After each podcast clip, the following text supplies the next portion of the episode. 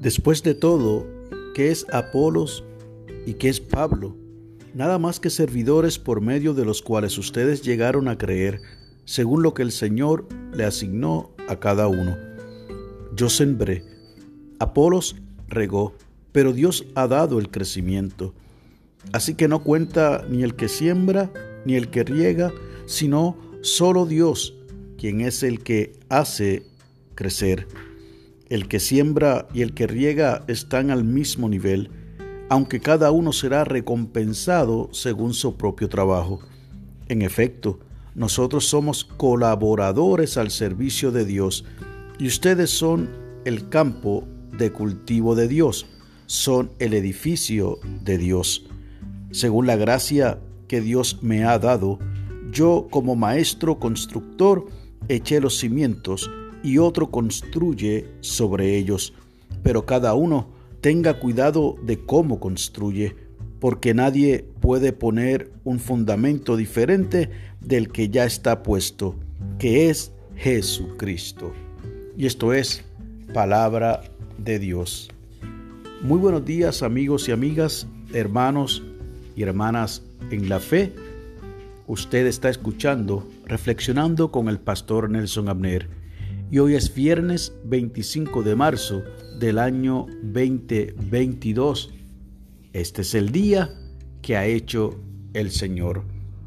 La lectura del aposento alto nos llega desde Nueva York, en los Estados Unidos, y es una colaboración de la señora Laurie Hess Manser. Ha titulado la misma Sembrando Semillas de Fe. Hemos leído como palabra referencial de la primera carta de Pablo al pueblo de Corinto, capítulo 3, los versos del 5 a 11, y lo hice en la nueva versión internacional. Pero también la señora Hess Manser nos regala de la carta también de Pablo a los Efesios, capítulo 6, verso 22, esta vez en la versión Dios habla hoy. Por eso se lo envío a ustedes, a nuestro querido hermano y fiel ayudante en la obra del Señor, para que les diga cómo estamos y de esta manera los anime. Nos dice la señora Hess, me desempeño como líder musical en un campamento cristiano para adultos con discapacidad intelectual y del desarrollo. Organizamos servicios de adoración que incorporan gestos a arreglos musicales de la escritura, de modo que las personas que no se expresan verbalmente puedan relacionarse mejor con la palabra de Dios. Al principio me preguntaba si enseñar la escritura de esta manera tenía algún efecto en ellas. Entonces, un día, al cruzar el campamento, vi acercarse a Josh, uno de los asistentes, Iba canturriando para sí. Cuando me vio, su rostro se iluminó e hizo los gestos de la canción que habíamos entonado esa mañana. Me alegré y me uní al cántico con lágrimas en los ojos. Nos abrazamos y él siguió su camino. La escritura no siempre es accesible a todas las personas. Por eso es tan importante que hallemos formas distintas de compartir la palabra de Dios y que así ésta obra y se cumpla con la tarea de alcanzar a todos. Esta experiencia me llevó a agradecer el don que Dios me dio y que me permite unir la música a la escritura como un sistema mnemotécnico accesible a todos. Concluye diciendo esta hermana desde Nueva York, cuando nos cuenta entender si lo que hacemos en el nombre de Cristo es efectivo o si tiene sentido, podemos acudir a Dios y confiar en que lo sabremos. Si no ahora, entonces en el cielo. La oración sugerida, misericordioso Dios, ayúdanos a compartir tu palabra con cada persona a nuestro alrededor, especialmente con quienes habitualmente no tienen acceso a ella. Amén. Y el enfoque de la oración es que oremos por los adultos con discapacidad intelectual y del desarrollo.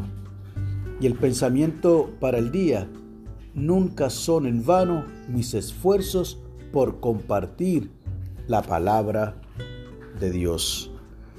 Así que, hermano y hermana, amigo y amiga, no tomes en poco los dones que el Señor te ha dado, las capacidades que el Señor te ha podido entregar en tus manos, porque todas son importantes y todas en su tiempo se convierten en semillas de fe.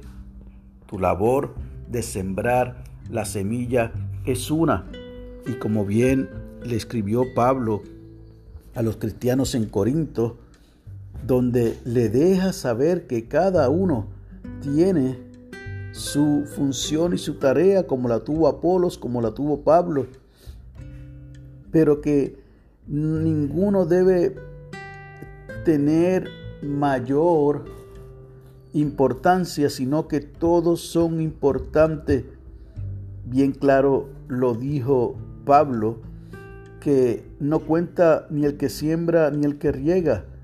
Aquí el importante es Dios, que es el que hace crecer la semilla.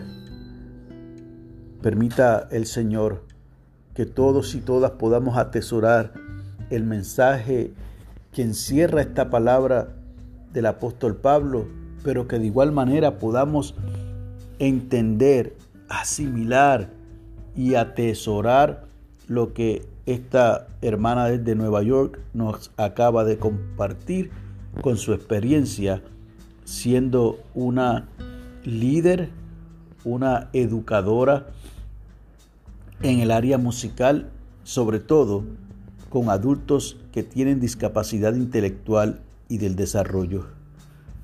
Más aún para ella, quizás es un tanto retante y presenta un desafío ver los resultados. Pero qué bueno cuando al menos en una persona ella puede ver lo que Dios ha hecho de manera milagrosa.